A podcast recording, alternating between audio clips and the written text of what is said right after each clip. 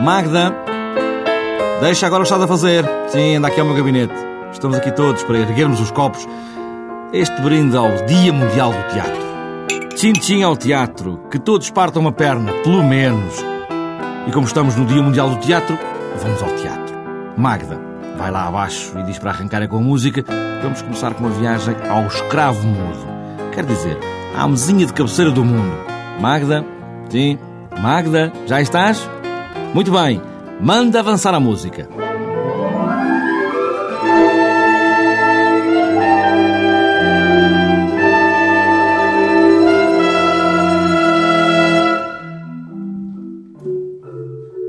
Ópera Criolo é esta música de Vasco Martins e coreografia de António Tavares. É uma ópera e, como iremos ouvir mais adiante, é também dança, é também teatro, é tudo. É uma ideia à procura de um Cabo Verde, crioulo, escravo mudo, quer dizer, mesa de cabeceira do mundo. Não, não é nada confuso. O António Tavares vai já falar dessa ideia cada vez que olha esse arquipélago crioulo que só vive porque há um amor. Eu olho para Cabo Verde e costumo dizer, quando eu vejo essa ópera, vejo como aquilo que os brasileiros chamam uh, escravo mudo, é uma mesinha de, de cabeceira que eles chamam escravo mudo, está no meio, está, é útil, está lá ao lado da cama. Eh, nós também estamos no, estamos eh, no meio do Atlântico, portanto o objetivo era servir a navegação mais a sul do mundo, servindo os três continentes, base. Cabo Verde é uma espécie de mesinha de cabeceira do mundo, ou dos portugueses ou da Europa? Do mundo, és do mundo. Nós servimos sempre, nós estivemos na rota da comunicação e foi a partir da comunicação que o mundo se quis se encontrar e nós servimos, eh, servimos de escravo mudo nisso. Portanto, essa história da ideia do escravo mudo, a mesinha de cabeceira, vem essa ideia de dar a conhecer aquilo que a Verde é tento fazer isso através das minhas peças, tentando encontrar aquilo que eu penso existir em Cabo Verde, o tal sincretismo religioso ou sincretismo cultural que foi sempre passante por essas ilhas.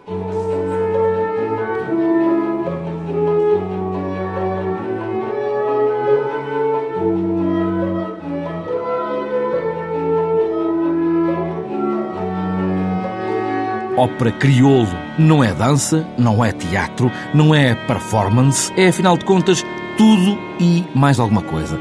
Ou não fosse António Tavares, ele próprio, coreógrafo.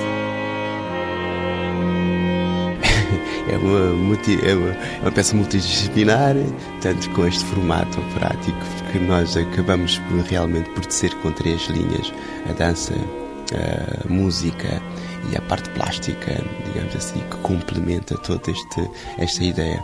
Não é uma ópera no seu sentido tradicional, em que os cantores vão descendo a história, mas sim é uma, é uma ópera nova, nova forma de olhar para a ópera, penso eu, em que nós, a estrutura está pensada como uma coreografia, tanto em que a música e a dança e a parte plástica vão se complementando um ao outro, fazendo passar a ideia. Portanto, não é uma história linear, mas há várias histórias que complementam e dá uma história. Portanto, é uma espécie de mosaico. Portanto, com, no seu todo, dá para perceber o que nós queremos dizer ou passar.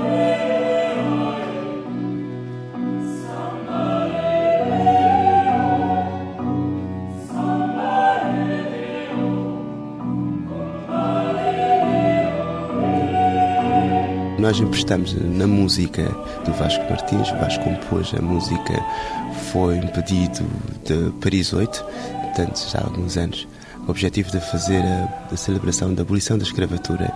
Então ele foi para fatos históricos, livros como a uh, Formação e Extinção de uma Sociedade Escravocrata de António Carreira, uh, Cantos de Trabalho de Osvaldo Osório e outros, Chatuína e outros. Acabou por, uh, portanto, digamos assim, desenhar a história através da música história de Cabo Verde com fatos históricos e outros, nós acabamos por vir buscar o presente com toda a parte do movimento, da dança e a plástica. Juntamos estes três elementos e fomos gradualmente contando essa história. No fundo, nós dizemos assim: a escravatura não é. Portanto, a escravatura serve-nos como se fosse, o, digamos assim, o espaço onde vai decorrer uma história de amor. Talvez a única coisa que nos faz lutar, não é? Na vida, qualquer homem faz isso e é talvez o que nos fez ficar ali nas ilhas.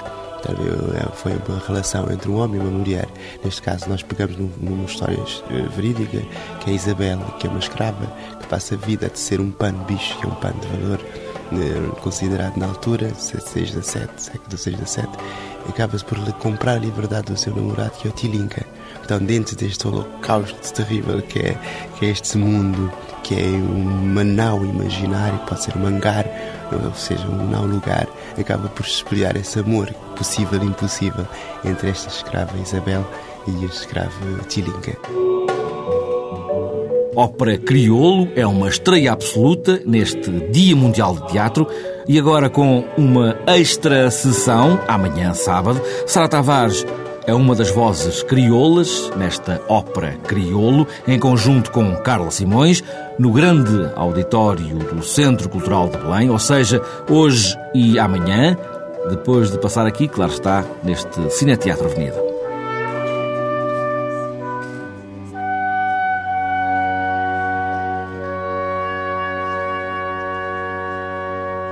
Com tanta festa, o melhor é pensar um dia em fazer uma dieta? Ou talvez não. Agora que começa o tempo em que se pensa no tempo de mostrar o corpo, ora, poderia dizer que estou de dieta. Assim como uma espécie de um anúncio público. Estou de dieta.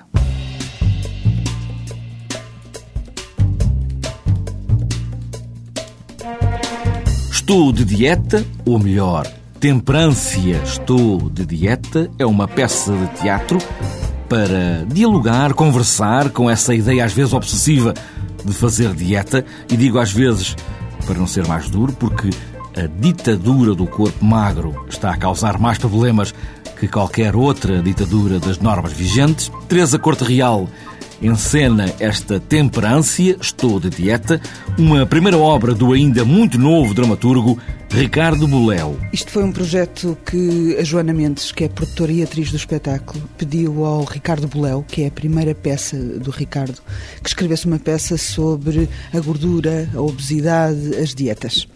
E o Ricardo escreveu uma peça que tem uma mistura entre o realismo e o teatro do absurdo.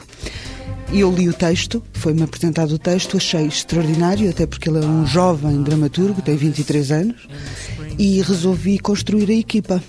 E porquê falar hoje disso? Porque para todos nós, eh, se, neste momento a imagem é muito pesada. É preciso ser esbelto, bonito, magro, fazer dietas perto do verão, por isso nós teremos agora na primavera começa toda a gente a fazer dietas e porque a imagem neste momento realmente é muito importante para toda a sociedade. E então achamos que seria talvez um chamar de atenção que por vezes as pessoas que são um pouco mais fortes ou gordinhas nem sempre precisam de fazer dietas, nem sempre precisam de uh, ter cuidados a mais com o seu corpo, porque como uma pessoa nasce magra também nasce um pouco mais forte. Aliás, uma das nossas atrizes que faz o papel da Juju foi uma rapariga que sempre foi forte mas não deixa de ser por isso saudável. Portanto, é para chamar um bocado a atenção sobre isso e, e para que as pessoas pensem que a imagem não é tudo. Realmente o que interessa é o interior de cada um de nós. Se ela soubesse, se ela soubesse, sempre fui gorda. Não tenho uma única fotografia do casamento que dê para disfarçar. Ai, mas não lhe posso dizer. Eu não quero que ela pense que eu sou como ela percebo como é que a Juju, que tem o dobro da minha gordura, tem tantos homens atrás dela. Eu não tenho nenhum, nunca tive. Quer dizer, nunca tive. Até aparecer o António. Foi o meu primeiro homem. Foi o meu único homem. Nunca se importou com a minha dieta, nem nunca se importou com a minha gordura. Hum. Para falar a verdade, acho que ele nunca se importou com nada. Mas também não me posso queixar mata-se a trabalhar, está sempre preocupado com os meninos. Elas têm bastantes conversas, uma e outra, em que uma uh, está com a a ideia forte de fazer dieta para emagrecer, emagrecer, emagrecer e passa por 50 mil dietas que ela vai dizendo quais são, que a gente se ri porque realmente há umas que são de tal maneira estranhas que a gente nem percebe porque é que se fazem, mas realmente o, o Ricardo fez uma investigação sobre isso e todas as dietas que se fala aqui na peça, nos diálogos entre a Juju e a Maria Alice, são exatamente dietas que se fazem. A dieta dos frutos verdes e vermelhos, a dieta da urina de vaca, a dieta da toranja. Todas essas dietas são dietas que vêm nos livros de dietas. E, portanto, nós quisemos, com um ar um pouco brincado, chamar a atenção do público para tudo isto, para toda esta obsessão para esta forma de estar em que as pessoas não se sentem bem com o seu corpo, nem com o que são. Temperância, estou de dieta, está na sala estúdio do Teatro da Trindade, em Lisboa. É só subir as escadas até lá cima. Vai ficar até 19 de abril, depois das 10 da noite. E se um dia estivéssemos diante do último homem, o que lhe diríamos? Ou seríamos nós o penúltimo ser a olhar para si como se fosse um espelho? Pois bem, tenho diante de mim com um ar sorridente, arredondado e até luzidio, o Sr. Joaquim Roque. Ele é nem mais nem menos que o último gaiteiro tradicional de Torres Vedras. O Mário Dias foi ouvir este livro, que lhe é dedicado, como se fosse um último testemunho de uma tradição que se vai perder aqui. É ao som da alvorada partimos ao encontro de Joaquim Roque, o último gaiteiro de Torres Vedras, figura central do livro, com CD e DVD incorporados, recentemente editado pela Associação Portuguesa para o Estudo e Divulgação da Gaita de Foles. Uma edição nascida pelas razões apontadas por Francisco Pimenta, dirigente da associação. A ideia era divulgar, dar a conhecer a prática da gaita de fole na Extremadura, partindo das memórias de vida daquele que é um dos últimos representantes de uma geração antiga de tocadores deste instrumento, precisamente Joaquim Roque, do Conselho de Torres Vedras.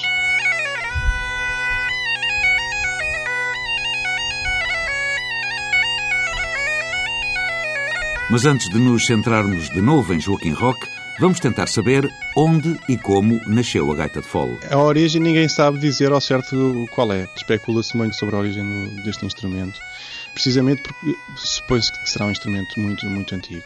Uh, provavelmente, antes da era cristã, terá surgido a ideia de fazer um instrumento deste género, atendendo a que encontramos em várias regiões, no Médio Oriente, no Próximo Oriente e mesmo na Grécia, instrumentos de palheta que conheciam alguma difusão. Portanto, podemos pensar que, em algum momento, em algumas destas regiões que eu acabo de referir, terá surgido a ideia de juntar um fole, precisamente para obviar esse esforço acrescido que era soprar diretamente com a boca esses aerofones de palheta. No fundo, o desenvolvimento de uma ideia antiga, portanto, a própria utilização do fole. O fole já era utilizado para armazenar, por exemplo, alimentos. Portanto, foi o desenvolvimento de uma ideia, aproveitar esse objeto para criar música.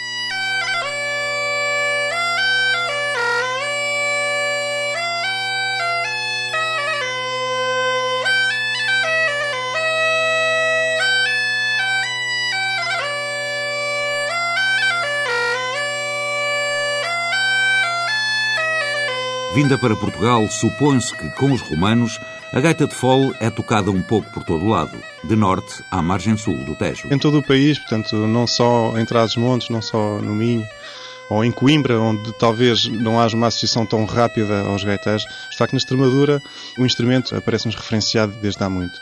Bom, várias razões poderão estar na origem do desconhecimento realmente da existência de gaiteiros na Extremadura. Obviamente há um declínio no número de tocadores, assim como há em todo o país, mas talvez faltassem trabalhos que chamassem a atenção para a existência destes tocadores. José Alberto Sardinha realmente fez um trabalho muito importante nesse aspecto, antecedido pelo trabalho de Ernesto Veiga de Oliveira, que faz os primeiros registros nós, porque nós temos conhecimento de gaiteiros tremanhos, depois o próprio Michel Giacometti, mas também existiu um trabalho ainda grande por fazer. E o que nós quisemos também com este livro foi dar um modesto contributo para o conhecimento de uma prática instrumental que efetivamente tinha uma grande presença na Extremadura, quer a norte, quer a sul do Tejo. Eu relembro também a existência de gaiteiros na, na Península de Setúbal e, portanto, a necessidade de trabalhos deste género, né, muito focados no, nos gaiteiros que ainda existem, alguns ainda em atividade e que ainda vamos a tempo de descobrir, e foi o que nós quisemos, foi propor uma descoberta.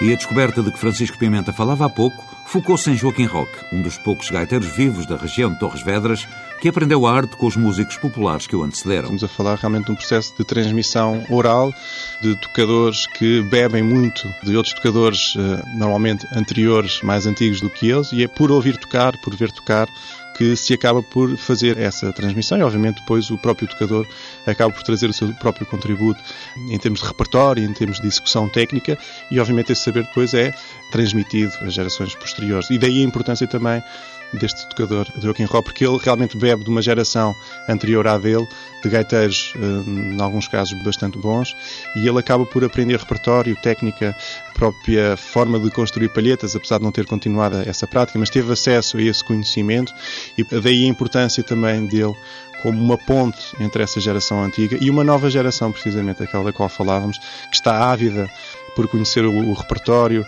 por uh, ter um contacto privilegiado com tocadores que ainda estão vivos. E isso, isso é sempre muito mais interessante do que ter uma gravação ao nosso lado, que é uma coisa muito impessoal.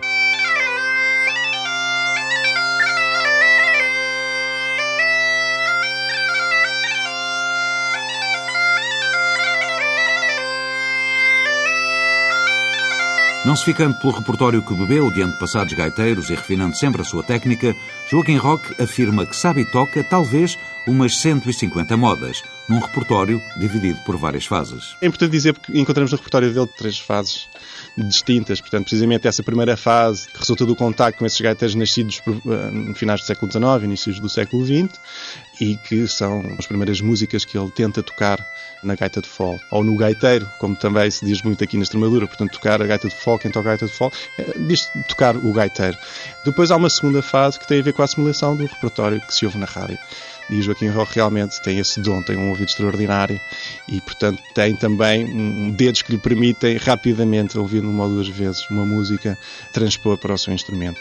Depois, uma última fase que é bastante interessante, que tem a ver com o contacto com esta geração urbana revivalista do instrumento e aqui a importância da participação de Joaquim Roque nos Encontros Nacionais de Gaitas, que a Associação Gaita de Foz organizou durante quatro anos, em que temos aqui este diálogo entre tocadores mais antigos, digamos assim, e a tal geração geração, a nova geração, que acaba por tocar muito repertório que houve dos registros sonoros históricos, das gravações históricas Michel Jacomete e Inácio Veiga de Oliveira, e que de uma forma involuntária acaba por transmitir estes tocadores que também estão ávidos por renovar o repertório. E é curioso eh, notar em Joaquim Roca a assimilação de músicas que vêm de gaiteiros eh, transmontanos. Portanto, um gaiteiro extremanho com um repertório essencialmente extremanho, ou outro repertório que é assimilado, portanto, a partir da rádio, mas depois com esta característica deste, deste já esta fase final de repertório em que entram novas músicas a partir dos mais novos. Portanto, há aqui realmente um diálogo muito estreito. Um diálogo que, tal como este livro, com som e imagem, pode servir para inverter a ancestral tendência de se deixarem na obscuridade os músicos populares.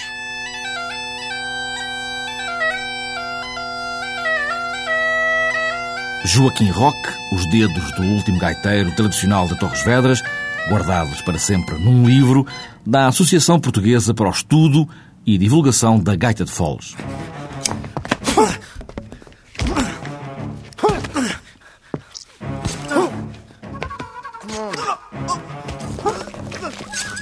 São sons de várias Áfricas, em película de cinema, do norte da África ao sul de Joanesburgo, do oeste ao leste até ao Corno da África, são muitas Áfricas estampadas no ecrã de cinema.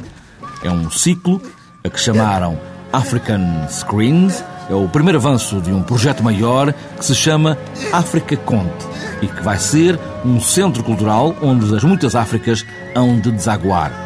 Fernandes Dias é o diretor artístico do África Conte, fala dessas muitas Áfricas que em cinema se espraiam diante dos nossos olhos.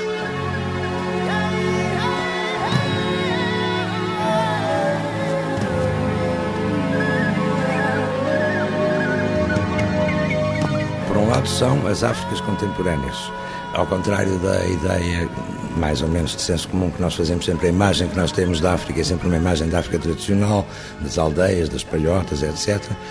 Nós esquecemos muitas vezes que em África estão algumas das maiores metrópoles uh, do mundo. Nesta altura, Lagos, Joanesburgo, Cape Town, Luanda, são algumas das maiores cidades do mundo. Portanto, com uma cultura urbana e uma cultura moderna extremamente vital, extremamente forte eh, com muita energia.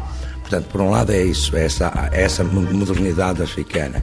E por outro lado são muitas Áfricas. Uma das uh, ênfases que o, o comissário operador deste ciclo, o professor Mete Diawara, acentua é exatamente ele quer aqui mostrar, neste ciclo que está organizado em quatro fins de semana, as diferenças entre o cinema africano e o cinema ocidental, por um lado, as especificidades do cinema africano, mas, sobretudo, a multiplicidade de cinemas africanos. Fica muito difícil hoje falar de um cinema africano e há, de facto, uma grande multiplicidade e muitas vezes em concorrência e em contradição uns com os outros. É uma multiplicidade de linguagens, uma multiplicidade de perspectivas políticas, de empenhamentos políticos, etc, etc. E é essa diversidade dos cinemas africanos contemporâneos que nós queremos mostrar.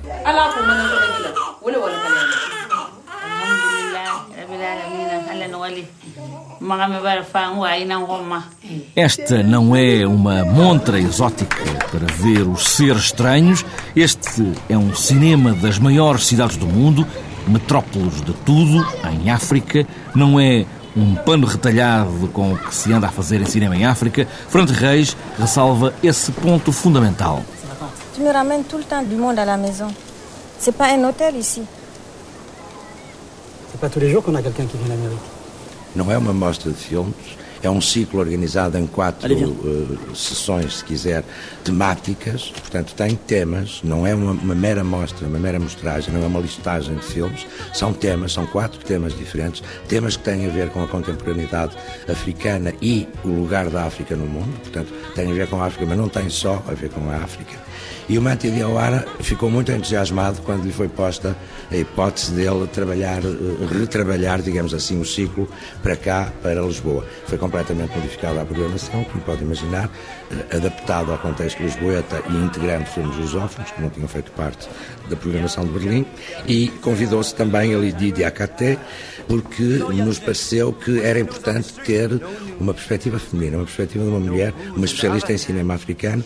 Ela é organizadora do mais importante festival de cinema documental no Ghana e pareceu-nos importante ter uma mulher também a fazer a programação. E por isso são esses dois. Essas são as razões. São, de facto, duas das pessoas mais sabedoras, mais familiarizadas com as cinematografias africanas contemporâneas. Sophia Town, the black man's last stronghold in white-ruled South Africa. African Screens é cinema africano das muitas Áfricas no Cinema São Jorge, a partir de hoje e nos próximos quatro fins de semana. E com cinema fecha hoje o Cine Teatro Avenida. A Magda saiu mais cedo, tem a tia doente e foi-lhe ler uns livros à cabeceira. Talvez perto do escravo do mundo, a mesinha de cabeceira do português do Brasil, escravo mudo que é Cabo Verde para o mundo, mundo crioulo que dali traz tanta coisa. É só fechar aqui a janela, só um bocadinho. Tá, assim. Ora, está tudo apagado, ok? Está bem. Adeus.